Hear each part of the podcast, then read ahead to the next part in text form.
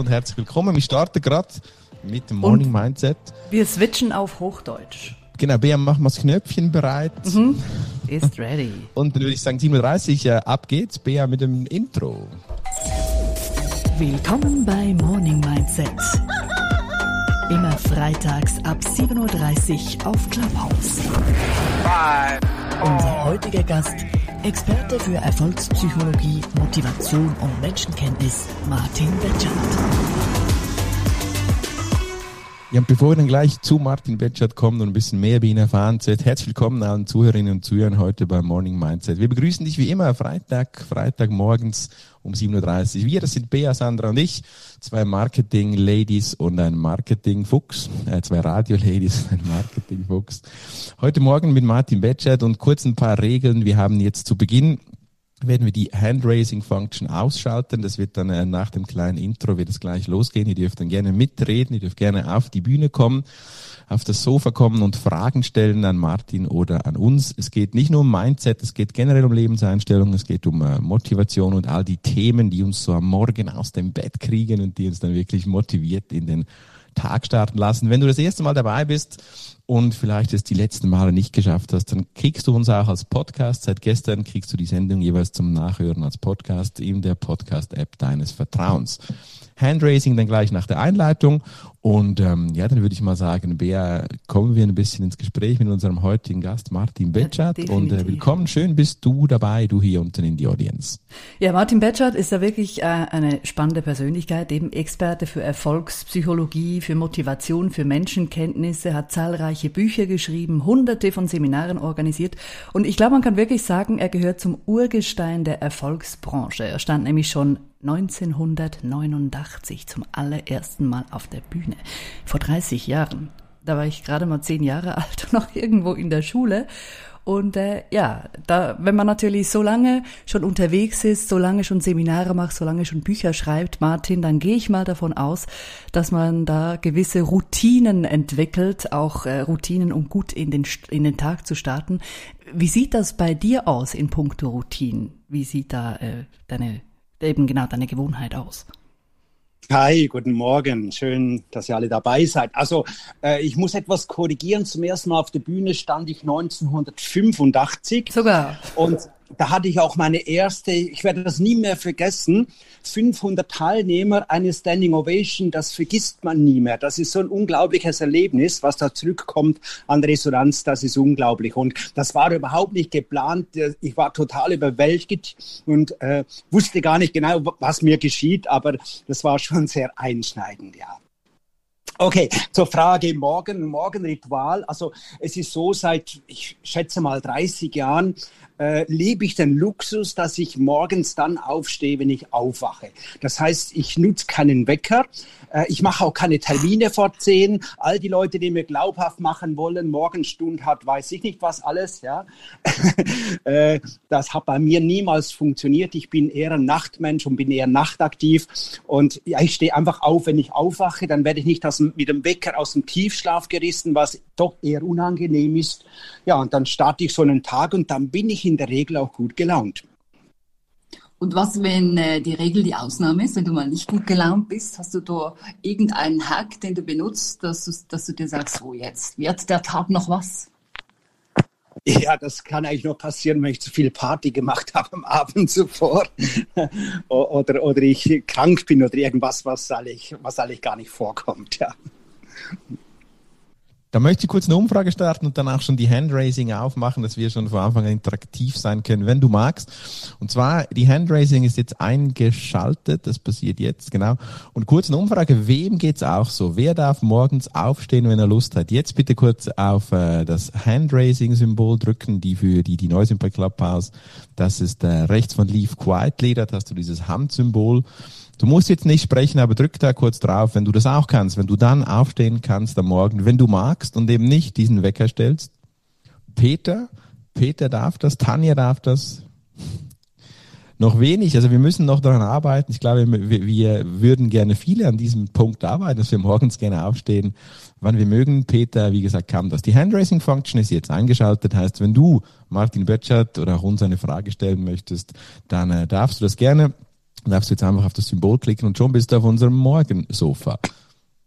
Nun, Martin, es war ja bei dir, glaube ich, auch nicht immer nur einfach. Du warst ja nicht äh, per se immer erfolgreich. Es gab ja auch Tiefschläge in deinem Leben. Äh, trotzdem erfolgreich und so, wie du wahrscheinlich heute aufgestellt bist, wünschen sich das viele, dass sie eben aufstehen können, wann sie wollen, dass sie das leben können, was sie wollen. Ähm, was war bei dir der Auslöser oder wo geschah das in deinem Leben, dass das bei dir klar war, dass du das willst und auch erreichen wirst? Ja, das war nicht immer so klar und ich habe ganz viel Misserfolge gehabt, extrem viel Misserfolge. Misserfolge. Aber ich würde das nie als Misserfolg interpretieren, weil für mich ist ein Misserfolg nur dann ein Misserfolg, wenn ich nichts aus der Situation gelernt habe. Also mein Leben war wirklich Try and Error, immer wieder neue Dinge ausprobiert. Ich war in vielen Dingen war ich vorne dabei, da gab es keine Erfahrungswerte und habe es einfach ausprobiert, ob das damals vor zehn Jahren Webinare waren oder was auch immer, weil ich neugierig bin und fasziniert bin, wenn es Neues gibt. Genauso jetzt mit Clubhouse. Ich finde das eine ganz tolle Geschichte und bin da am Probieren und Tun und Machen, weil ich das einfach spannend finde. Und äh, wegen dieser Ausschlafen, also mein Vater war ein Frühaufsteher und der wollte mir ständig einreden, es sei toll, morgens um früh aufzustehen. Und irgendwie habe ich gemerkt, ich kämpfe ihm gegen mich. Ich kämpfe total. Und wenn ich dann gezwungen war, früh aufzustehen, habe ich gemerkt, ich kämpfe den ganzen Tag gegen mich. Und dann am einen Tag, wo ich dann ausschlafen konnte, am Sonntag, da ging es mir gut. Ja? Und dann habe ich gedacht, also ich muss auf mein Gefühl hören, wie es mir gut geht, wann ich, wann ich Power habe, wann ich Energie habe. Und dann ist es gut. Und dann habe ich relativ schnell das das angefangen so zu organisieren. Das ging natürlich lange nicht. Ist klar, in der Ausbildungszeit ging es nicht, beim Militär ging es natürlich auch nicht. Das war so die schlimmste Zeit meines Lebens, was ich da machen musste. Aber nachher wusste ich relativ schnell, dass ich mich da organisiere. Äh, mir war auch mit 17 irgendwie schon klar, dass ich selbstständig werde, weil äh, einfach die Vorstellung, dass ich irgendwo morgens um sieben irgendwo sein muss und jemand mir sagt, was ich zu tun habe, das war mir so zuwider, das habe ich schon sehr früh gemerkt. Da möchte ich gerade kurz reingehen, Martin. Wie, wie, wie macht man das? Also wann ist die Berufsentscheidung? Du hast gesagt 85 und, und du hast dann deine Systeme entwickelt, die du sehr erfolgreich über so viele Jahre jetzt den, den Menschen anbietest. Wie kommt man auf so eine Idee? Also im Sinne von zu der Zeit, da gab es ja, da war vielleicht noch der Anthony Robbins und all die ganz Großen am Start, aber all diese vielen Live-Coaches, die es heute gibt und, und so weiter, die gab es da noch nicht in den 80er Jahren. Also das war schon eine mutige Entscheidung. Wie kamst du dazu in dieser Zeit, wo, wo, wo wie gesagt diese Szene noch nicht so am explodieren ist wie heute, dich zu entscheiden, Erfolgscoach zu werden?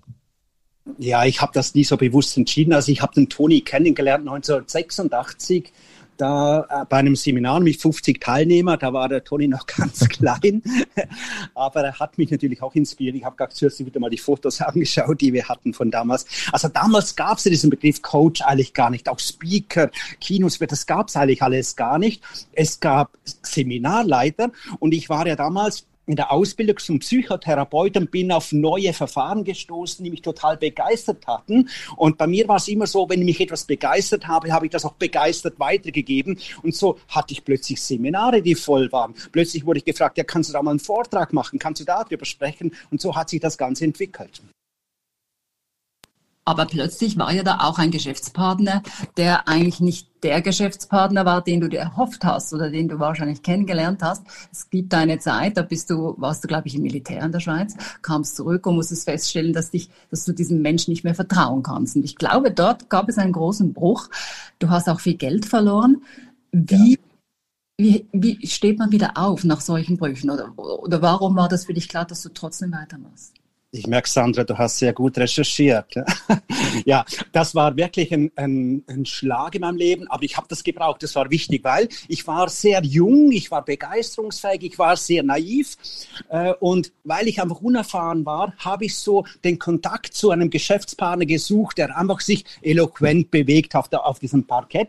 Und damals gab es kein Internet, damals war es nicht einfach. Heute kann man das alles googeln, das würde heute nicht mehr passieren, aber ich war leichtgläubig, ich war begeistert begeisterungsfähig und er hat es geschafft, mich zu begeistern und hat dann die Situation halt voll und ganz zu seinen Gunsten ausgenutzt. Und äh, natürlich war ich selber schuld. Ich brauche niemandem Vorwurf zu machen, aber das war einfach eine ganz wichtige Lektion in meinem Leben. Und trotzdem bist du wieder aufgestanden. Das ist ja nicht jedermanns Sache. Oft sagt man ja dann, okay, Mist, jetzt habe ich so viel Schulden, jetzt muss ich mal zuerst die Schulden abtragen. Wie hast du denn das gemacht? Also konntest du da wieder Geld aufnehmen bei der Bank oder hatte da jemand geholfen? ich hatte ja gar keine andere Wahl. Was sollte ich denn tun? Also Schulden hatte ich zum Glück nicht. Ja? Äh, es ist nur so, dass ich einfach bei Null angefangen habe und kein Geld mehr da hatte. Also ich hatte Fixkosten, ich glaube von 25.000 und es war irgendwie Mitte Monat und ich musste überlegen, wie zahle ich dann diese Kosten äh, äh, nächsten Monat und was kann ich da runterfahren, wie kann ich das machen, mit welchen Leuten muss ich reden und so weiter. Und ich habe so zwei, drei Tage war ich natürlich fix und fertig am Boden und dann bin ich aufgestanden und habe gesagt, gesagt, so, jetzt erst recht, jetzt habe ich meine Lektion gelernt, jetzt gebe ich halt Vollgas. Warst du ab diesem Zeitpunkt misstrauischer gegenüber anderen Menschen oder hast du einfach begonnen, die, die Leute mehr zu durchschauen? Ja, das war auch ein Punkt. Ich habe dann gelernt, wirklich genauer hinzuschauen und ich habe mich nicht mehr so leicht blenden lassen. Und äh, ich würde mich heute als kritischer Optimist bezeichnen. Das heißt, ich schaue kritisch hin, aber ich sehe es trotzdem optimistisch, weil wenn wir das alles dann negativ sehen, dann ist es auch nicht gut, dann kommen wir nicht nach vorne. Jetzt haben ja Menschen wie du, Martin, die per se äh, mit dem Thema Erfolg unterwegs sind, ja auch immer so Vorbilder, du hast schon ein paar genannt. Was liest du eigentlich für Bücher? Gibt es ein Buch, das bei dir jetzt irgendwo morgen äh, auf dem Nachttisch liegt, wenn du aufstehst und du sofort wieder reingehst? Oder sagst du, ja komm, ich habe eh schon alles gelesen, ich weiß alles, ja, also äh, es ist schon eine Weilchen her, dass ich das letzte Mal ein Buch in der Hand hatte. Das war aber nur, weil ich halt etwas Spezielles äh, nachgeforscht habe, was ich online nicht gefunden habe. Aber die letzten Jahre nutze ich schon online. Also mein, mein, äh, meine Lieblingsstartseite auf dem Rechner ist Wikipedia. Äh, äh, mein zweitliebstes Tool ist Blinkist. Ich weiß nicht, ob ihr das kennt. Ja? Da ziehe ich mir jeden Tag mindestens zwei, drei Kurzfassungen in Hörbuchform rein. Und das ist für mich eine sehr effiziente Sache. Und dann habe ich so einige Newsletter, auch wissenschaftliche Newsletter, die natürlich für mich auch sehr, sehr interessant sind, weil der Punkt ist halt schon der, die Dinge bis sie in Buchform sind, sind sie oft schon tendenziell ein bisschen veraltet. Ja, also gerade jetzt in der jetzigen schnelllebigen Welt. Ich kriege natürlich viele Bücher zugeschickt von Ko Kollegen, von Trainern, von Coaches, die natürlich gerne ein Testimonial hätten von mir. Äh, das ist klar, aber äh, ich komme nicht dazu, die wirklich zu lesen. Ja, das ist eine tolle App, die du eben gerade genannt hast, Martin. Die benutzen wir auch. Also ich auf jeden Fall bin ein großer Fan davon. Zwei, drei am Tag schaffe ich nicht, aber so ein, zwei die Woche finde ich sehr spannend. Du kannst auch PDFs anschauen und, und die Hörform haben. Echt eine spannende App. Ich möchte noch mal kurz in diese Historie rein, im Sinne von, wie hat sich denn das Leben heute verändert? Wir sprechen immer wieder in diesem Morning Mindset über auch, wie gesagt, Mindset, Einstellungen wenn du so diesen Markt anschaust, wo du schon so lange dabei bist, hat sich der Markt verändert und wie empfindest du diese Entwicklung? Also konkret gefragt, ist es jetzt gut, wenn jeder Dritte irgendein Coach sein kann? Ist, verändert das den Markt auch? Gibt es diese Nischen? Ist das nötig? Oder wie empfindest du so diese Marktentwicklung? Ja, früher hat man gesagt, wer nichts wird, wird wird. Und heute kann man fast sagen, wer nichts wird, wird Coach. Also äh, das ist schon ein inflationäres Problem. Und äh, ich glaube, dass 80, 90 Prozent der Menschen da draußen rumreden, sich Coach nennen, keine Ahnung haben, was Coaching wirklich bedeutet, was das wirklich ist. Und äh, es gibt natürlich auch unseriöse Anbieter, die äh, eine Coaching-Ausbildung anbieten innerhalb von zwei Tagen. Das sind die ganzen Baustellen der Person, der Person nicht aufgeräumt und die werden auf andere zugelassen. Also das ist schon verheerend. Genauso was den Speaker-Bereich betrifft. Also heute gibt es ganz viele, die Speaker ausbilden und sagen, über was willst du reden? Ja, das weiß ich noch nicht. Ja, das ist völlig der falsche Weg. Ich muss erst eine Botschaft haben und dann gehe ich auf die Bühne und nicht umgekehrt, nur auf die Bühne zu gehen und dann irgendwie zu suchen, über was rede ich denn jetzt? Und das funktioniert natürlich dann auch nicht und dementsprechend sind diese Menschen eben auch nicht wirklich erfolgreich. Hm, jetzt, du machst ja beides. Du bist äh, sowohl Coach als auch äh, Speaker. Wie merkst du selber das, dass es eben immer mehr gibt, die das machen? Hat das überhaupt einen Einfluss jetzt auf deine Aufträge oder auf deine Karriere an sich oder merkst du gar nichts davon? Nein, das merke ich eigentlich nicht. Was ich jetzt am meisten gemerkt habe im letzten Jahr war Corona, dass ich quasi Berufsverbot habe. Ansonsten äh, diejenigen Leute, die mich buchen als Speaker, die buchen mich, weil die ganz genau wissen, egal was passiert, wenn die mich buchen, dann läuft die Veranstaltung. Weil ich halt einfach eine gewisse Erfahrung habe und auch wenn halt mal die Technik nicht funktioniert oder sonst irgendwas ist, äh, ich schmeiß halt das Ding einfach. Und die, die mich buchen, die wissen halt und die sind auch bereit, ein anständiges Honorar dafür zu bezahlen. Und das ist auch okay so. Und natürlich die Experten, Expertise hilft natürlich, das ist klar. Also äh, es gibt wenige, die im Sachbuchbereich Nummer eins Bestseller geschrieben haben. Das macht es einfach leichter und einfacher und eben die ganzen Jahre, die ich halt im Markt bin. Wir buchen natürlich jetzt alle dich nach diesem Morning Mindset trotzdem. Ähm, wenn man dich jetzt nicht äh, bezahlen kann, das könnte ja sein, aufgrund von welchen Kriterien suchst du dir ein, würdest du dir heute einen Coach aussuchen? Also weißt du, was muss für dich, wenn wir jetzt äh, irgendwie googeln und uns einen Coach suchen oder wünschen, was muss für dich ein Coach heute per se auf der Internetseite oder so, wie er sich vorstellt, mitbringen? Also ich persönlich würde einen Coach niemals googeln, weil Coaching ist eine Vertrauenssache. Und damit Coaching funktionieren kann, muss ich mich jemandem total offen anvertrauen können, sonst wird es nicht wirklich greifen. Und das kann nur jemand, den ich persönlich kenne, wo ein Vertrauen da ist. Und darum, also ich kann mir nicht vorstellen, dass jemand einfach so nach einem äh, Coach googelt und einen Coach bucht. Trotzdem müssen wir irgendwo suchen, weil ich lerne jetzt nicht pro Tag zwei, drei Coaches kennen, sondern muss mich ja da irgendwo im Dschungel zurechtfinden. Würde das für mich jetzt heißen, weil du das Buch angesprochen hast, ich müsste auch halt in die Buchhandlung mir Bü oder online natürlich äh, Bücher anschauen, die jemand geschrieben hat. Ist das eine Qualifikation für dich?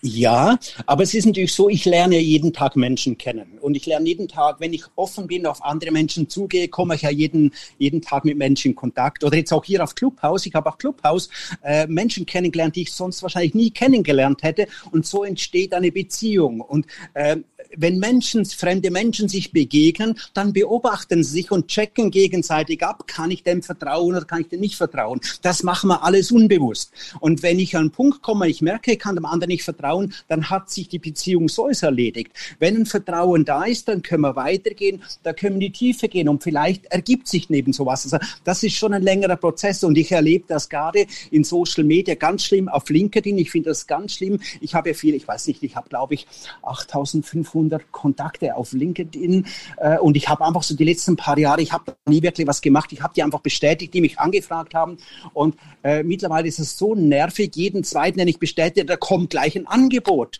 Und denke ich, hey, ihr habt was nicht kapiert. Bevor ich ein Angebot mache, muss ich erst eine Beziehung aufbauen. Kommt hinzu teilweise, wie schlecht sich manche Menschen präsentieren mit Sonnenbrille, im Freizeitlook oder äh, guckt mir nicht in die Augen etc. Das ist einfach ganz, ganz schlecht vieles und da gibt's da gäbe es viel Potenzial. Das wäre zwar mehr Beratung und jetzt nicht unbedingt Coaching. Social Selling, das Unwort wahrscheinlich des 21. Jahrhunderts oder ein Kontakt und dann kommt der Sales Pitch, das finde ich auch äh, ja. was eigentlich fürchterlich ist. Martin, nach so vielen Jahren Bühne, Coaching, was hat so ein Martin noch für Ziele? Ich meine, du bist jetzt Ende 50 und warst auf den großen Bühnen dieser Welt, hast die Bücher geschrieben. Hast du noch so, so Ziele, die du in der Geschäftswelt noch erreichen möchtest? Ja, es gibt schon noch Dinge, die ich spannend und faszinierend finde. Also ich muss schon zugeben, der Hunger ist heute nicht mehr so groß wie noch vor 20 Jahren. Das ist definitiv so. Und äh, darum war das für mich jetzt auch die Corona-Krise, obwohl ich da relativ viel Geld verloren habe, wo ich einfach, äh, weil die Kosten da waren und das nicht wieder einbringbar ist, war für mich nicht so schlimm. Und mir haben die ganzen Leid getan, die sich jetzt ganz kurzfristig selbstständig gemacht haben, wenn möglich das letzte private Geld ins Business investiert investiert haben und gestartet haben und da kommt sowas und das ist alles zu. Also für die ist es wirklich brutal. Bei mir ist es eher so, dass ich eher auf dem Weg bin, weniger ja, und auch das Leben zu genießen und da wieder andere Facetten entdecke. Das heißt, ich reise nach wie vor sehr gerne äh, und ich bin ja, ich bin auch jetzt in Thailand, weil ich die Wärme liebe, weil ich in Europa immer kalte Füße habe im Winter. Äh, und das fasziniert mich auch immer wieder neue Dinge anzuschauen. Aber ich habe jetzt nicht mehr so riesige Dinge, eben äh, die größten Bühnen, die es, glaube ich, gibt in Europa, auf denen war ich und äh, Auszeichnungen habe ich auch einige. Also diesen Hunger habe ich nicht mehr. Du sagst, du bist jetzt in Thailand. Bist du denn jetzt heute mehr dem Buddhismus äh, angetan? Du bist ja in einer sehr katholischen Familie groß geworden. Habe mich noch gewundert, als du gesagt hast, Sonntag ausgeschlafen. Ich dachte, du hättest dann in die Kirche müssen. Ja, ja, das ging dann ausschlafen, hieß dann bis acht und nicht anstatt bis sechs. da war ja nachher dann die Kirche. ja, nee, ich habe mich dann relativ schnell von dieser Kirche verabschiedet, weil ich hatte so ein Schlüsselerlebnis, da war ich so ungefähr zehn Jahre alt äh, und äh, da ging ich, also mein Vater war sehr religiös, sehr katholisch und ich ging damals äh, in die evangelische Kirche, weil ich einfach neugierig war, was da los war und war erstaunt, dass ich den Typen da verstanden habe, weil bei uns hat er nur Lateinisch gesprochen und das war alles so ein bisschen anders äh, und ich fand das faszinierend. Ich ging nach Hause, habe meinem Papa das erzählt und seine Reaktion, er schaut mich ganz böse an und sagt, das ist eine Sünde. Das darfst du nicht machen, die andere Kirche zu gehen. Denke ich, hä? Und dann habe ich relativ schnell begriffen, das ist so ein Selbstschutzsystem, was er verbietet, das andere, um das selber zu schützen. Äh, und ab dem Zeitpunkt habe ich das immer mehr hinterfragt, was mir erzählt wurde äh, und wurde kritischer und habe dann gemerkt, also das, äh, das passt irgendwie alles nicht zusammen. Wenn man da mal anfängt zu hinterfragen, da kommt eines nach dem anderen zum Vorschein, was nicht mehr so glaubwürdig ist. Äh, kann ich mir sehr gut vorstellen. Aber heute in Thailand, der Buddhismus, sagt dir das, also sagt dir das zu? Bist du jemand, der vielleicht jetzt so eher mit diesen Glaubensrichtungen mitgeht oder spielt der Glaube für dich heute kirchlich gesehen keine Rolle mehr? Nein, das spielt keine Rolle. Also Buddhismus ist ja auch keine Religion in dem Sinn, sondern es ist eigentlich eine Lehre. Sie wird teilweise fast in religiösen Zügen praktiziert, aber ursprünglich war Buddha war ein Lehrer. Und äh, ich habe mir im Laufe meines Lebens meine eigene, eigenen Glaubenssätze entwickelt, die für mich wichtig und hilfreich sind. Und ich, vielleicht klingt das auch ein bisschen arrogant, aber ich glaube, äh, ich brauche niemand, der mir sagt, was ich zu glauben habe. Also ich glaube, das kann ich selber. Du hast in der Weltzeitung der Wallis-Sabote 2011 ein Interview gegeben und, und dort hast du auch nochmal, wie in vielen anderen Interviews, die du gegeben hast, von, deinen, äh, von deiner Kategorisierung, klingt so böse, aber von diesen Einteilungen. Also ja, einer deiner Konzepte ist ja, dass du wirklich Menschen liest, dass du den Menschen weitergeben möchtest, wie andere funktionieren. Wie kamst du auf dieses Konzept? Ist es aus der Psychologie raus? Weil es gibt ja jeder Coach oder auch erfahrene äh, Berater, der, der entwickelt ja sein Konzept. Wie kamst du auf dein Konzept mit dieser Typisierung? Der Ursprung war wahrscheinlich der, dass ich mich in meiner Jugendzeit selber nicht verstanden habe, dass ich äh, Menschen nicht verstanden habe, dass mir oft das so passiert ist, dass ich einfach von Halten von Menschen nicht verstanden habe und mich gefragt habe, warum macht er das so? Ja, und äh, da war auch so meine Neugier und dann habe ich mich auf die Suche gemacht und habe ich gesehen, es gibt ganz viele Modelle, die versuchen, den Menschen zu erklären. Und dann habe ich festgestellt, etwa 90 bis 95 Prozent dieser Modelle, egal wie sie heißen, sind rein psychologische Modelle. Das heißt, man geht hin, man beobachtet das Verhalten dieser Menschen und sagt, ach so, der Mensch verhält sich so, also ist er dieser Typ X. Ja, und dann habe ich gemerkt, das funktioniert nicht. Und zwar der Grund Warum es nicht funktioniert? Weil die meisten Menschen sind nicht wirklich authentisch. Die verhalten nicht so, wie sie wirklich sind, vom Innen heraus, aufgrund ihrer biologisch-genetischen Anlagen, wie wir es nennen wollen. Sie verhalten sich so, wie sie gemacht wurden, wie sie sozialisiert wurden, teilweise eben gesellschaftskonform, aber nicht von innen heraus, wie sie wirklich sind. Und äh, ich bin dann auf die auf die Forschungsarbeiten von Paul MacLean gestoßen. Das hat mich sehr fasziniert. Paul MacLean war ein Hirnforscher, äh, der sich auch mit den Fragen beschäftigt hat, warum sind manche Menschen erfolgreicher als andere? Was ist der Unterschied? Gibt es im Hirn Dinge zu, äh, äh, zu sehen etc.? Und McLean hat uns so dieses äh, Dreihirne-Konzept aufgestellt, hat gesagt, wir haben ein Stammhirn, wir haben ein Süßenhirn, wir haben ein Großhirn und hat Messungen gemacht und hat gesehen, bei Menschen dominieren diese Hirnbereiche unterschiedlich stark. Und so gibt es ein Zusammenspiel und daraus entstehen dann eben diese Typen Menschen, teilweise eben genetisch bedingt. Und dann später kam ich auf die Forschungsarbeiten von William Sheldon. William Sheldon hat zigtausende von Menschen nach dem Äußeren beobachtet und hat sich die Frage gestellt, warum gibt es Menschen, die sind, äh, es gibt ja diese drei Grundtypen, Mesomorph, Endomorph, Ektomorph, das kennen wir so ein bisschen aus dem Sport.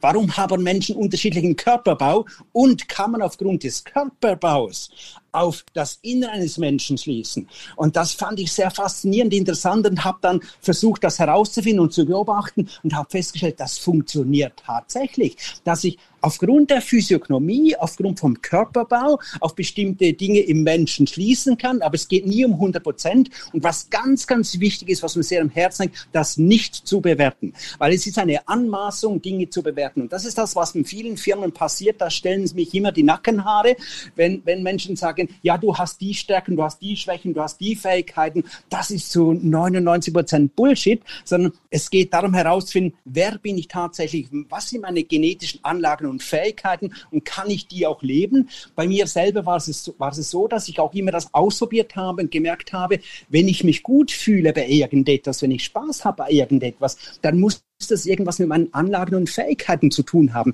Und dann habe ich auch Wirkung. Und genauso umgekehrt, wenn ich festgestellt habe, wenn ich mit etwas schwer tue, also ich nehme jetzt mal ein Beispiel, wo ich absolut talentfrei bin, das ist Buchhaltung. Ja, also ich, ich habe ich hab noch nie eine Steuererklärung ausgefüllt in meinem Leben. Ich werde das wahrscheinlich auch nie machen. Ich kann die zwar lesen, aber da habe ich einfach null Talente. Da kann ich mich noch so bemühen, noch so anstrengen, das wird niemals funktionieren. Also habe ich mich entschieden, konzentriere ich mich auf die Fähigkeiten, die ich tatsächlich habe, weil dann habe ich Wirkung und dann ist Leidenschaft dahinter und dann geht das leicht, dann geht das easy. Ja? Mhm. Und äh, vielleicht noch ein Beispiel zu machen, äh, ein, ein, ein, äh, ein Jockey, ja, wenn der zwei Meter groß ist, hat er keine Chance. Genauso umgekehrt hat ein 1,60 großer Mensch bei Basketball keine Chance. Das sind auch bestimmte Anlagen, die wir berücksichtigen müssen. Und das kann man natürlich noch viel, viel mehr verfeinern. Und wenn wir dann, und dann sehen die Physiognomie und das Verhalten, wenn das zusammenpasst, das ist das, was ich dann stimmig nenne, was ich authentisch nenne. Und dann wirke ich eben auch so nach außen. Und ich habe insgesamt dann über 500 Menschen,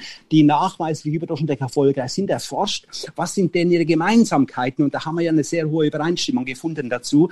Das habe ich dann, ich glaube, das Buch ist nicht mehr lieferbar, habe ich dann veröffentlicht, 95. Jetzt ist es ja so, du hast vorher gesagt, ganz viele Leute, die sind nicht so, wie sie wirklich sind. Hat das nicht auch damit zu tun, dass sie gar nicht wissen, wer sie sind? Also es ist nicht so, dass die bewusst irgendwas anderes spielen, sondern die, die genau. merken das auch gar nicht, dass sie nicht genau. authentisch sind. Wie findet man denn seine Authentizität? Also ich glaube, die, die, es gibt zwei grundlegende Fragen, mit denen wir uns sehr, sehr intensiv beschäftigen wollen. Auf der einen Seite, wer bin ich tatsächlich, was sind meine Anlagen und Fähigkeiten? Und dass ich mir diese Frage immer wieder stelle, immer wieder stelle. Und ich habe festgestellt, je mehr wir uns diese Frage stellen, umso tiefer kommen wir hinein. Und irgendwo kommen wir an einen Punkt, wo wir feststellen, ach, das ist es. Ja? Äh, Manche nennen es auch Wertesystem. Also ich habe bei mir irgendwann mal herausgefunden, für mich, für mich ist es ganz zentral und wichtig, Freiheit ist mein höchster Wert. Ja? Und demzufolge habe ich auch mein Leben eingerichtet. Und darum war es für mich, ich kann mich auch erinnern, äh, verschiedene Parteien wollten mich im Parlament haben. Ich habe Traumangebote bekommen als CEOs, wo andere gesagt haben, warum nimmst du das nicht an? Sage, nein, das kann ich nicht, weil da gebe ich meine Freiheit auf. Und das geht einfach nicht. Also das Leben in Freiheit zu entscheiden, jeden Tag zu tun lassen, was wir, das steht bei mir über allem. Und wenn ich das leben kann, dann geht es eben leicht und einfach. Noch ein kurzes Resümee, respektive ein Aufruf für dich, äh, die, die jetzt zuhören hier. Wenn ihr eine Frage habt an Martin Bertscher, 1985 auf den Bühnen, da wo Tony Robbins noch in den Gemeindesälen in Amerika quasi gefühlt, gespielt oder gesprochen hat, dann darfst du jetzt gerne hochkommen, raise your hands, die neuen bei Clubhouse, neben Leave Quietly, das ist der falsche Button, der kommt erst in 15 Minuten. Dann ähm, gerne rechts aufs Händchen drücken und mit diesem Händchen kommst du dann gleich hoch und kannst Martin Betschert persönlich eine Frage stellen. Martin Betschert, der uns jetzt mitgenommen hat auf eine spannende Reise, wie er sein Konzept entwickelt hat, seit 1985 bereits unterwegs, Autor, Bestsellerautor im Sachbuchbereich, der, der nicht Frühaufsteher ist, haben wir gelernt, und äh, die Religion nicht mehr ganz so äh, lebt, wie er sie früher leben musste. Und wenn du jetzt, wie gesagt, hochkommen möchtest, dann darfst du das. Und ich glaube, Sandra, wir haben jemand, der gerne hier eine Frage stellen möchte. Genau, das ist auch ein Coach. Es ist, es ist der Sascha aus der Innerschweiz, glaube ich. Sascha, bitte deine Frage. Ja, guten Morgen. Ja, ähm, vielen Dank für deine Ausführungen, Martin. Das finde ich immer sehr, sehr spannend, wirklich zu schauen oder Menschen zu hören, die wirklich schon lange eben ihrer Passion, so wie du auch nachgehen und eben erfolgreich nachgehen. Ich habe immer wieder auch die Situation mit der Leidenschaft. Und du hast ja gesagt, eben, wenn es deine Leidenschaft ist, wenn es deiner Persönlichkeit entspricht, was du tust, wonach du strebst, dann musst du es tun und das kommt äh, eben, dann, dann kommt es richtig gut. Ich höre oftmals auch dann halt das Argument, aber ich kann es mir einfach im Moment nicht leisten. Und äh, ja, was sagst du denn diesen Menschen, die sagen, ja, ich würde eigentlich meine Passion kennen, ich kenn, würde meinen Weg kennen, aber ich kann im Moment aufgrund der Situation kann ich es mir nicht leisten.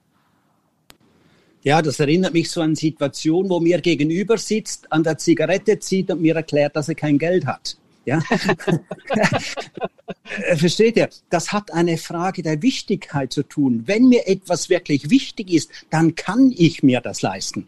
Zu 99 Prozent ist das eine Ausrede. Also ich habe Studentenjobs gemacht ohne Ende, nur um Seminare besuchen, die mir wichtig sind, um nach Australien zu fliegen, um die, äh, die Telepathiefähigkeit der Ureinwohner zu erforschen, weil ich einfach brennend neugierig war, das herauszufinden. Ich habe monatelang gespart dafür, mir das Ticket leisten zu können. Also wenn ich etwas wirklich will, wenn ich wirklich hungrig bin, dann kriege ich das. Und ich glaube schon auch, wir sind alle so die Generationen von uns, wir sind mit vollem Kühlschrank groß geworden, im übertragenen Sinne, und sind halt auch ein bisschen satt und verspüren nicht mehr so diesen Hunger, wirklich etwas zu erreichen.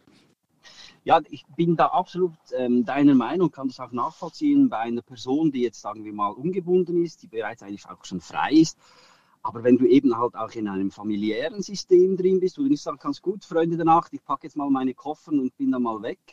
Ähm, oder mache jetzt irgendwo, ich breche jetzt alle meine Brücken ab und, und äh, baue mir da was ganz Neues auf, auch beruflich. Das ist ja schon eine, eine, ein bisschen eine andere Herausforderung. Ja, dann muss die Entscheidung wirklich klar sein. Das ist klar. Also wenn ich natürlich zu diesem Leben Ja gesagt habe früher, dann habe ich natürlich auch eine, bin ich auch eine Verantwortung eingegangen. Das ist definitiv so. Und äh, ja, es ist schon so, also wenn ich halt irgendwo merke, das stimmt für mich nicht mehr, diesen Weg zu gehen, dann muss ich halt schon nach Lösungen suchen, wie kann ich einen anderen Weg einschlagen. Es gibt ja oft mal auch so ein bisschen einen Mittelweg, zumindest mal vorübergehend, dass ich einen Weg finde. Aber ich glaube, ich habe das auch oft erlebt in Partnerschaften. Viele, die leben nur zusammen, weil sie abhängig sind voneinander. Und was passiert? Die sind frustriert, dass sie Land, die haben ständig Konflikte, haben ständig Stress und sagen, hey, geht doch lieber auseinander, geht einen neuen den Weg, aber das hat auch so ein bisschen damit zu tun, dass es immer als schlimm dargestellt wird. Ach, jetzt haben die sich getrennt oder genauso wie eine Kündigung per se als negativ dargestellt wird. Aber eine Kündigung ist ja meistens irgendwo das Resultat, es funktioniert einfach nicht mehr zwischen zwei Menschen. Also dann gehen wir neue Wege und sehen wir das mal positiv. Und äh, oft erleben wir nachher so, ich kenne viele auch, die sagen, ach, zum Glück wurde mir damals der Job gekündigt, sonst wäre ich nie auf die Idee gekommen, mich selbstständig zu machen. Äh, Im Nachhinein sieht es oft ein bisschen anders aus. Aber eben, es ist natürlich eine Abwägung, was ist mir wirklich wichtig. Aber Martin, das tönt mir jetzt ehrlich gesagt ein bisschen zu einfach. Das ist ja immer, das, das höre ich oft von Erfolgscoach. Ja, das muss jetzt so sein und das, das, das passt jetzt in dein Leben. Du wirst es erst später erkennen. Nur glaube ich, dass viele Menschen halt auch wirklich abhängig sind von ihrem Job und einfach vielleicht in der Entwicklung nicht so weit sind, dass sie das so sehen können. Ich ja, finde absolut. das zu einfach. Ab, absolut, absolut. Menschen, das ist ja, das habe ich auch im Buch Unabhängigkeitserklärung geschrieben, Menschen machen sich permanent abhängig von vielen Dingen. Und so einfach ist die Lösung nicht, wie das jetzt vielleicht klingt, sondern es geht aber, darum, Schritt für Schritt diese müssen, Dinge aufzulösen. Aber wir müssen uns ja, ich meine, ein, ich, ich bin heute Morgen bei den äh, Mistkübeln-Lehrern vorbeigelaufen. Ich meine, was wollen die von wegen Träumen Großen? Also das ist ja ganz schwierig. Das ist ein Mensch, der irgendwo äh, hier in der Stadt Basel bei der Stadtreinigung angestellt ist, dass der wirklich so ein Leben leben kann. Wir reden ja immer per se äh, von einem ganz hohen Level aus. Weißt du, was ich meine? Ich finde das ja, ja, ich verstehe. Also ich kenne, für solche Menschen. Ich kenne einen super glücklichen Briefträger, der ist total happy, der pfeift sein Liedchen. Was, dem, dem muss ich doch nichts erzählen. Das ist doch toll. Und äh, es, es muss ja nicht jeder jetzt irgendwo Karriere machen oder überdurchschnittliches Reichen. Nein, um das geht es nicht. Und äh, es gibt halt einfach Menschen, die sagen, nee, ich, für mich ist Sicherheit das Wichtigste. Und für mich ist viel wichtiger, dass ich pünktlich jeden Monat mein Gehalt habe. Das ist für mich viel wichtiger, als frei zu sein. Versteht ihr? Erfolg ist so individuell, wie es Menschen gibt. Ja? Und meine, Erfolg ist immer, wenn das erfolgt, was ich anstrebe. Und ja. kann auch sein, dass ich was Einfaches machen will. Aber Martin, stopp kurz nur. Ich muss da kurz einhaken. Ich meine, dass es für die Leute nicht wichtiger ist, in der Stadtreinigung zu schaffen. Sie können einfach nicht anders, weil sie diesen Job brauchen, verdammt noch nochmal und einfach nicht wählen können. Die haben die Möglichkeit gar nicht. Ja, ich habe ja solche Jobs auch gemacht. ich habe ja solche Jobs auch gemacht, aber befristet, weil ich halt wusste, ich will das nicht mein Leben lang machen. Ja? Und das ist ja auch okay, so etwas vorübergehend zu machen. Das war auch für mich damals okay, weil ich wusste, das ist der einzige Weg, weil ich habe sonst keine Hilfe bekommen. Von meinem Elternhaus hatte ich keine Hilfe, vom Staat hatte ich keine Hilfe. Also war das für mich die einzige Möglichkeit. Ich suche mir Jobs, wo ich Geld verdiene, wo ich mich wieder weiterbilden kann etc., weil mir das eben wichtiger war. Und es gibt halt Menschen, denen ist das halt nicht wichtiger, die sagen halt, okay, dann mache ich halt das für den Rest meines Lebens. Das ist okay, das ist jedem seine eigene Entscheidung. Aber man spürt dann halt schon auch, auch oft, dass äh, halt eben diese Menschen dann sich in ein System eingeben, um eben die Sicherheit zu wahren, halt vielleicht auch das private System, das sie aufgebaut haben, eben mit, mit einer Familie und so weiter, äh, dass sie dann halt schon irgendwo auch ein bisschen drin gefangen sind. Also ja, ich habe die ja. Sicherheit, ich habe die finanzielle Sicherheit, aber am Ende des Tages, so wenn ich jeden Tag Bilanz sehe oder für mich auch irgendwo die Standortbestimmung mache, ist es eigentlich nicht das, was in meinem tiefsten Herzen ähm, dafür sprechen würde, dass ich das tun sollte. Aber eben, also wie Sandra auch gesagt hat, es ist dann nicht so nicht so einfach dann zu sagen, okay, adios, äh, ich mache jetzt was Neues, sondern ja, also ich bin auch mit dir einverstanden, Martin. Das mache ich auch mit meinen Klienten eben so den Weg der kleinen Schritte mal ähm, was aufzubauen, schauen, ob es funktioniert. Aber also ich, ich erlebe halt schon oft, vor allem auch so bei äh, Gen, Generation X halt, dass man da noch auch aufgrund der Herkunft dann halt sich schon irgendwo dann bindet und ja dann halt mhm. auch ein bisschen dreht und, und sich auch was aufgebaut hat, dass du nicht so eins, zwei runterreißen kannst, obwohl du Freiheit brauchen willst. Mhm. Und das kann durchaus Jahre dauern, das herauszufinden, weil das auch, genau. auch so ein bisschen ein Reifungsprozess ist. Ja? Und ich kann das auch nicht beschleunigen. Darum sage ich, ich kann dem anderen nicht sagen, mach das, mach das, mach das. Nein, er muss selber drauf kommen. Und das ist wichtig. Und das dauert manchmal eine Zeit. Und das kann ja auch sein, dass sich das Wertesystem eines Menschen verändert. Das ist alles in Ordnung, ist alles okay. Ich werte das auch alles nicht. Das ist auch wichtig. Ja? Also Auf jeden Fall bin ich auch bei dir, Martin, absolut. Aber ich bleibe auch bei der Meinung oder, oder, bei der Ansicht, dass es eben Leute gibt, die gar nicht die Wahl haben. Die müssen per se einfach Geld verdienen, weil sie vielleicht Kinder haben daneben und nicht überlegen können, was mache ich jetzt noch Tolles in meinem Leben oder wie komme ich jetzt aus diesem System. Die können sich das schlicht nicht leisten.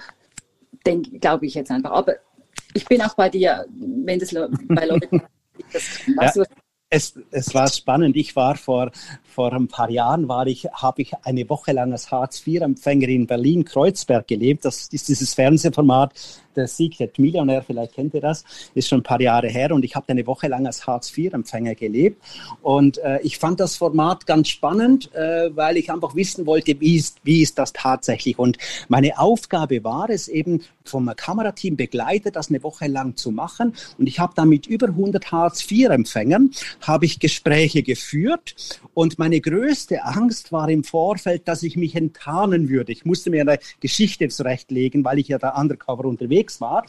Äh, und was ich dann als erstens festgestellt habe, das hat die alles gar nicht interessiert. Die waren so mit sich selbst damit beschäftigt. Und da kann ich mich erinnern, da war, äh, da kam eine Journalistin von Sat 1 und die sagt dann zu mir so, ja, sehen Sie nicht diese Armut hier? Und sage ich, ja, wie meinen Sie das mit Armut? Ja, könnte es auch sein, arm an Mut, einfach so als Gedankenanstoß. Und der andere Punkt ist der, da wurde mir gefragt, damals war das 11 Euro am Tag, wurde mich gefragt, ja, kann man von 11 Euro am Tag leben? Dann sage ich, das geht locker, weil ich habe ja alles gestellt. Ich habe hier Wohnung, ich habe ja alles gestellt, aber wenn ich davon sechs für Zigaretten ausgebe, dann wird's einfach eng. Und wisst ihr was? Alle, mit denen ich Gespräche geführt habe, haben geraucht. Und keiner von denen hat sich Dinge selbst gedreht, wo er ein bisschen hätte Geld sparen können. Nee, die haben irgendwo sich diesen Luxus geleistet. Und wenn ich so lebe, egal in welcher Ausgangslage ich bin, dann komme ich nirgends hin. Das klingt hart, ja, aber ich muss da wirklich schonungslos hingucken. Ist das wirklich wichtig? Ja, ich mache ja so zweimal im Jahr mache ich aus Spaß so ein Geldseminar und da zeige ich den Menschen jeweils auf, wie sie überall Geld sparen können. Die schauen mich immer mit großen Gesichtern an, weil wir haben uns mit so viel Selbstverständlichkeit an so ein hohes Niveau gewöhnt, dass es einfach selbstverständlich ist. Wir gehen an eine Tankstelle einkaufen, äh, wir gehen ins Restaurant essen und so. Das ist alles okay, wenn ich es mir leisten kann, wenn ich finanziell frei bin. Aber wenn ich mir eine Basis aufbauen will, dann muss ich erst mir langsam Schritt für Schritt ein Fundament schaffen, um nächsten nächsten Schritt machen zu können. Und dazu muss ich bereit sein, dazu muss ich wirklich hungrig sein. Und wenn der Hunger nicht stark genug ist, dann werde ich das niemals schaffen und werde früher oder später halt mal sagen, ja, ich habe halt kein Glück gehabt, ich gehöre nicht zu denen und denen und denen. Dann beginnen die Ausreden und Menschen sind Weltmeister dann in sich selber zu belügen, sich selber uns vorzumachen. Und es ist gerade wichtig, zu sich selbst schonungslos offen zu sein. Ja, also da bin ich absolut bei dir, Martin. Es ist oft eine Wahl, oder also ich finde auch von diesen Müllentsorgern, was ein sehr wertgeschätzter Beruf ist, möchten wir ja nicht irgendwie schlecht machen, aber absolut wichtig. Ja. Da, da, das ist wirklich oft auch eine Wahl und ich, ich erlebe das bei meinen Studenten. Es ist eine Wahl, ob du dich entscheidest, willst du, bist du bereit, das Zielbild, das du hast, bist du bereit, auch dafür zu investieren, Zeit und Energie und Ressourcen und das passiert dann halt eben oft nicht, oder? Man hat einen Traum. Ich unterrichte Masterstudenten, die, die sagen, ich, ich mache das, weil ich dann da und da hin möchte, aber nicht den Preis dafür möchte ich nicht bezahlen. Oder ich möchte trotzdem ausschlafen, ich möchte trotzdem irgendwie Urlaub machen. Also du bist nicht bereit, den Preis dafür zu zahlen. Und diese Bewegungen, die es da gibt von, ja, du kannst alles einfach nur anziehen mit, äh, wenn du Lust darauf hast, dann kommt es automatisch in dein Leben, da bin ich schon auf der Meinung, nein, oder? Ja, das, das verkauft sich gut, weil viele mhm. Menschen natürlich davon träumen und sagen, okay, ich muss nur wünschen beim Universum, dann läuft es von alleine. Ja, das endet früher oder später natürlich in Frust. Ich muss natürlich die Hausaufgaben machen, das ist klar. Aber ganz noch ein Beispiel hier. Ich bin ja seit vielen Jahren, verbringe ich den Winter hier in Thailand und habe auch sehr viel mit diesen Menschen hier Kontakt. Und äh, in Thailand ist es so, der Schlüssel zur Welt ist einfach ein bisschen Englisch zu lernen. Aber ich sehe, wie viele Menschen jetzt auch jammern, dass sie nichts zu essen haben, angeblich etc. Ja, aber die, die sind nicht bereit, Englisch zu lernen, weil das wäre einfach der Schlüssel, um einigermaßen guten Job zu bekommen, um irgendetwas zu erreichen. Und es ist halt viel leichter, äh, mein Freund Joey Kelly hat das mal sehr schön gesagt, es ist okay, faul und bequem zu sein. Das ist überhaupt kein Thema. Aber dabei darfst du einfach nicht jammern. Mhm. Ja, genau. Sehr schönes Beispiel. Bin ich absolut bei dir. Vielleicht noch, noch mal für, so wenn wir langsam, wir planen immer ja so Richtung Viertel nach, können schon ein paar Minuten überziehen, aber nochmal den Aufruf an dich. Wenn du eine Frage an Martin Betschert hast, viele Jahre Erfolgscoach, Trainer und Autor, dann darfst du gerne hochkommen. Einfach die Handraising Function, das ist das Ding neben Leave Quietly, das erst in äh, wenigen Minuten, dann darfst du gerne hochkommen und Martin persönlich eine Frage stellen. Und ich glaube, Sandra, wir haben noch jemand, der Martin eine Frage stellen möchte. Genau, bei uns ist äh, Gabriela. Gabriela, du schreibst, die wahre Lebenskunst besteht darin, im Alltäglichen das Wunderbare zu sehen. Dann bin ich mal gespannt auf deine Frage. genau. Und zwar, ähm, ich bin auch noch so eine Verfechterin von ähm, das Glück der Tüchtigen. Wir haben bis jetzt immer nur ähm, darüber gesprochen, halt, ähm, dass man irgendwo zurückstecken muss und, und ackern muss. Ähm, ich sage aber auch, das Glück der Tüchtigen beinhaltet für mich so, dass ich gehe auch Wege, die nicht jeder geht, um dahin zu kommen, wo ich hin will. Also was, was sagst du dazu? Absolut, absolut. 100 Prozent unterschrieben. ja. Weil ich, ich habe immer wieder Leute, die kommen zu mir und sagen, du hast so ein Glück, dir fällt alles in den Schoß. Ja, das habe ich ja selbst auch erlebt. Ich kann mich noch erinnern, wo ich das erste Mal, der erste Zeitungsbericht, ich war ganz stolz, ich da auf der Titelseite ging zu meinem Papa und so. Und was haben die alle gesagt? Ja, du hast ja immer schon Glück gehabt, ja.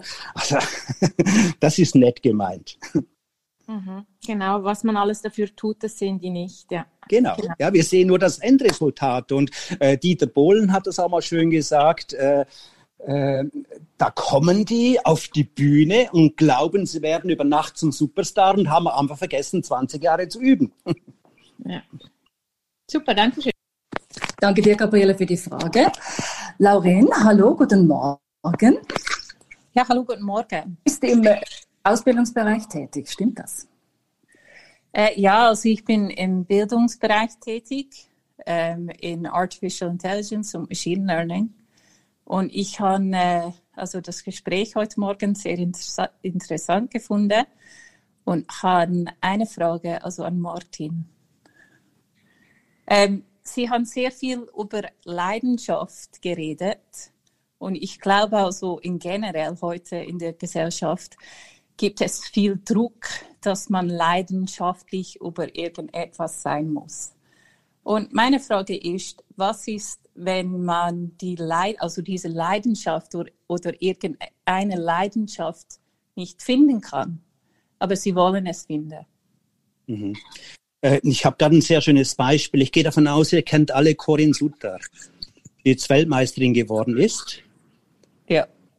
Ja, Corinne Sutter, ich bin ja eher Mentalcoach und arbeite seit einigen Jahren mit ihr zusammen. Und das Schöne ist, wenn ich mit ihr zusammenarbeite, die hat einfach einen riesen Spaß an dem. Die sagt, ich mache das, weil ich einfach so gerne Skifahren. Das ist mich das Größte. Und die will nicht irgendwie äh, Influencerin werden oder bekannt oder berühmt sein. Nein, sie hat einfach einen riesen Spaß am Skifahren, an dem, was sie tut.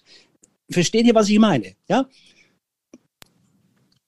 Ja, das kann ich schon verstehen. Also ich glaube, also es ist nicht, dass man keine Leidenschaft hat. Es ist einfach zu finden, also irgendwas, wo man sagt, ja genau, also das ist Leidenschaft und das will ich weiter verfolgen. Also egal so, äh, äh wenn man so hat, dran strebt, also eine Leidenschaft zu finden, aber irgendwie, also funktioniert das einfach nicht. Ja, da gibt's ganz viele schöne Übungen, die wir teilweise im Seminar noch machen. Ich kann zwei, drei Beispiele nennen, indem dass ich beginne, jeden Tag äh, ein sogenanntes Erfolgsbuch zu führen dass ich jeden Abend vorm Schlafen gehen, da braucht's ein bisschen Disziplin dazu, aber das ist nicht viel und das kostet auch nichts, dass ich jeden Tag, bevor ich ins Bett gehe, meinen Tag reflektiere und aufschreibe, was ist mir heute gut gelungen? Was ist mir heute gut gelungen? Jeden Tag fünf Dinge. Und wenn ich das drei Monate mache, dann passiert unglaublich viel in uns Menschen, weil ich sehe plötzlich eine bestimmte Häufung von Dingen, die mir gut gelingen. Und gelingen, das hat etwas mit Talent, mit Fähigkeiten zu tun, wenn das eben gut geht. Und wenn ich merke, ich, es gibt Bereiche, da tue ich mich immer wieder schwer, ja, auch wenn ich mich noch so bemühe und anstrenge, dann lasse ich das mal weg. Nur wir in unserer Gesellschaft tendieren ein bisschen, wir wollen alles einigermaßen richtig machen. Ich glaube nicht, dass das der Weg ist. Ich glaube, es ist der Weg, dass wir das suchen, ja, was uns einen Riesenspaß macht. Aber ich kann mir auch aufschreiben jeden Tag, was motiviert mich, was stimmt mich positiv. Jeden Tag, was macht mir besonders Spaß? Und wenn ich das jeden Tag konsequent mache, spätestens nach drei Monaten kristallisieren sich diese Dinge heraus. Danke, ja. Mhm. Sehr spannend, vielen Dank. Ich habe jetzt noch den Alex Maria Fassbender auf die Bühne geholt. Ich, ihr, ihr kennt euch wahrscheinlich auch schon, oder? Ja, klar. genau, also der Alex, für alle, die ihn noch nie gesehen haben, er ist Space Coach, das heißt, er coacht äh, Astronauten, ist also auch auf diesem Gebiet tätig und schon sehr lange in diesem Business. Ähm, gibt es eigentlich zwischen euch beiden, zwischen Alex und zwischen Martin, äh, gewisse Parallelen, außer dass ihr coacht?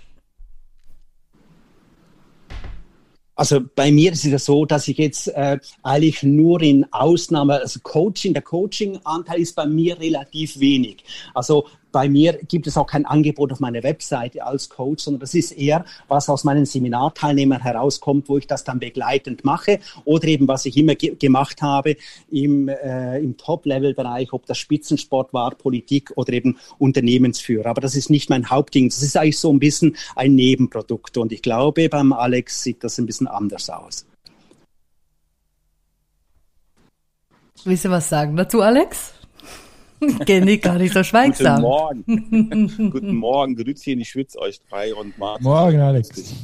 Äh, Hi. Ja, Martin und ich, wir haben uns ewig nicht mehr gesehen, aber äh, wir, wir folgen uns sozusagen, in Anführungszeichen. Und äh, die Gemeinsamkeit ist, glaube ich, das, äh, das äh, Speaking, ganz klar. Also das ist die absolute Gemeinsamkeit. Und ja, ich, ich bin, bin mehr Coach, definitiv. Und äh, das passt auch. Also das ist vollkommen okay. Aber ähm, ich sage jetzt mal, ich bin leider ein bisschen spät eingestiegen. Ich habe ja heute mal frei um die Uhrzeit, wie ihr alle Da schläfst du normalerweise doch, oder? Nein. Nein, ich habe ja sonst die andere Sendung immer um ab acht und äh, das ist heute mal ausgefallen, äh, weil mein Gegenstück Bernhard konnte leider nicht. Und äh, so habe ich heute den Tag etwas später begonnen, aber ich dachte dann, ich lasse mir nicht nehmen, mal reinzuhören. Und nachdem ich sah, dass Martin da ist, dann erst recht reinzuhören bei euch und ähm, habe das jetzt ausnahmsweise mal gelauscht und nicht gesprochen, wie man so schön sagt. Und äh, habe noch nicht mal einen Kaffee getrunken. Also das geht gar nicht. So Aber das ist auch ähm, Thema ja auch von eurem äh, Talk heute so ein bisschen äh, das Glück, dann genau die Leute zu treffen, ähm, wo man lange schon mal wieder zuhören wollte. Also von daher ist das äh, wunderbar und äh, ich lausche Martin immer sehr, sehr gerne zu. Vielleicht noch Martin, eben du hast ja schon sehr, sehr viel erreicht. Ist eigentlich so ein Flug ins Weltall, steht das auch noch auf, einer, auf deiner Bucketlist? Weil du könntest Nein, dir das wahrscheinlich ja leisten, oder? Es steht bei mir nicht auf. Ich habe da, ich hätte einen inneren Konflikt damit. Äh, ich habe mich auch noch zu wenig genau beschäftigt, aber für mich hat das eher ein ökologischer Grund, das jetzt nicht zu machen. Das ist genauso, wie ich bestimmte Dinge nicht mache, beispielsweise Bitcoin. Mache ich einfach nicht, ja, weil allein um diesen Bitcoin zu schürfen, braucht es die Energie der ganzen Schweiz. Äh, und ich finde das ein ökologischer, unglaublicher Blödsinn. Und da gibt es so Dinge einfach, ähm, da habe ich einen Widerstand in mir und kann das nicht machen. Beim, bei dem, was der Alex macht, da hat es ja eine andere, einen anderen Hintergrund. Das geht ja um Forschung etc. Das äh, kann ich akzeptieren. Ja. Hm. Aber Martin, du fliegst ja trotzdem um die Welt von wegen Bitcoin. Darf ich das so sagen? Du bist jetzt in Thailand. ja, ja, äh, ja, ich wollte eigentlich diesen Winter nicht nach Thailand gehen, tatsächlich so, weil ich mich gescheut habe vor der Quarantäne. Äh, aber ich habe es dann doch gemacht, weil ich habe hier äh, ein paar Waisenkinder, die ich betreue und um die ich mich auch kümmern wollte. Das ist noch äh, ein Mitgrund, warum ich das gemacht habe. Und dann leiste ich mir das einmal im Jahr. Das ist tatsächlich so.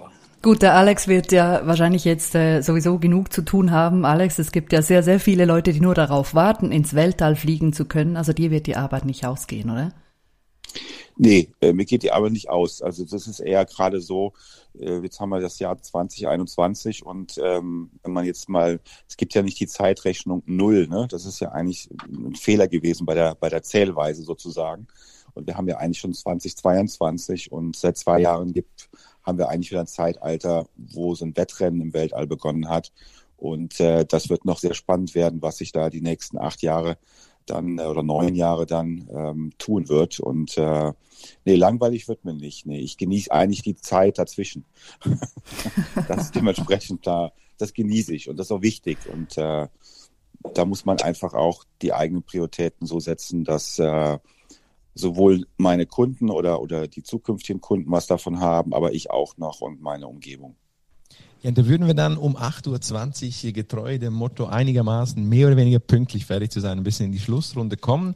Da nochmal ein Aufruf an dich, der jetzt ähm, vielleicht noch eine Frage stellen möchte. Du darfst nochmal die Hand raisen für die Abschlussfrage und ansonsten würden wir dann gerne die Abschlussfrage dem Martin stellen. Wenn du jetzt aber noch eine Frage hättest, darfst du selbstverständlich noch uh, Raise Your Hand drücken. Ansonsten würden wir dann langsam so den, den Kaffee austrinken, das Gipfel runterschlucken und in den Tag ähm, starten.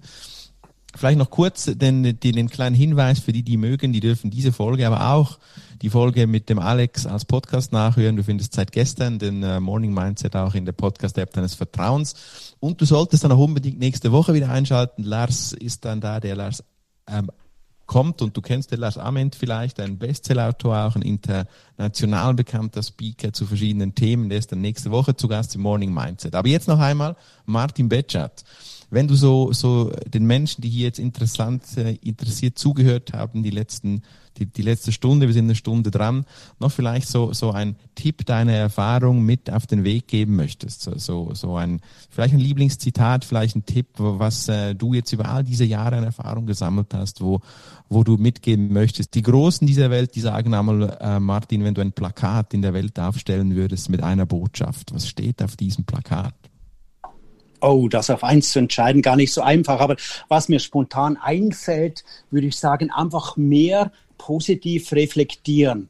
Ich glaube, die meisten Menschen machen das nicht, dass sie einmal am Tag ihren Tag wirklich reflektieren, was habe ich heute den ganzen Tag gemacht, wieso habe ich es gemacht, wie habe ich mich verhalten, wieso habe ich das gemacht? Und was schließe ich daraus. Also ich erlebe das bei vielen Menschen, die haben so immer die gleichen Verhaltensmuster und die bewegen sich da wie ein Hamster im Rad da drin und durch dieses Reflektieren, ständige Reflektieren, komme ich da immer einen Schritt weiter. Und da brauche ich gar nicht unbedingt einen Coach oder jemand von außen, sondern ich entwickle mich permanent weiter, jeden Tag ein kleines bisschen.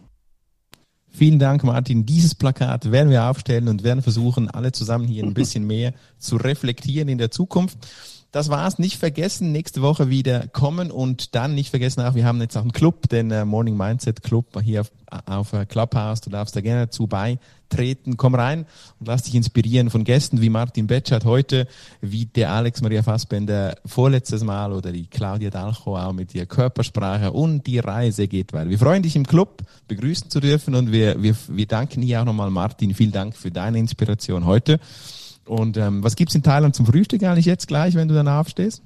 Gerne. Naja, ich habe jetzt halb drei. Ah, okay. Bei mir, äh, ich warte ja schon fast im Sonnenuntergang. Ich war schon im Gym heute Morgen, ich war schon in der Massage. Und äh, wir haben tolles Wetter und ich genieße jede Minute hier. Vielen Dank, Martin, vielen Dank, Alex und allen Gästen. Wir wünschen euch einen wundervollen Freitag, ein noch besseres Wochenende. Genießt die Zeit und kommt wieder heute in der Woche 37. Tschüss zusammen. Bea, tschüss. Sandra, danke schön. Danke, tschüss. Das war Morning Mindset. Die nächste Folge gibt's wieder am Freitag ab 7.30 Uhr hier auf Clubhouse. Ja, das wäre der Jingle gewesen. Genau. Jingle und jetzt traditionellerweise wird hier gleich, noch. Aber zuerst gesaugt. müssen wir noch mal durchsaugen, Bea. Genau. Traditionellerweise wird hier noch mal ein bisschen gesaugt. So, damit der Raum eben beim nächsten Mal wieder schön sauber ist, oder? Und eine Falle macht. Das sind so die Making-ofs, die Making-ofs. Und was ich gerne machen würde, jeweils hier, ist, gibt's eigentlich, nee, das gibt's nicht. Ich hätte jetzt gerne Du hast doch noch deine, deine Lounge-Musik, die du einspielen könntest. Das würde jetzt auch noch passen, oder? Ja, und ich, ich wollte mal was ausprobieren. Ich wollte jetzt wirklich mal, mal, mal alle hochholen, weißt du, alle hochholen. Alle einfach hoch.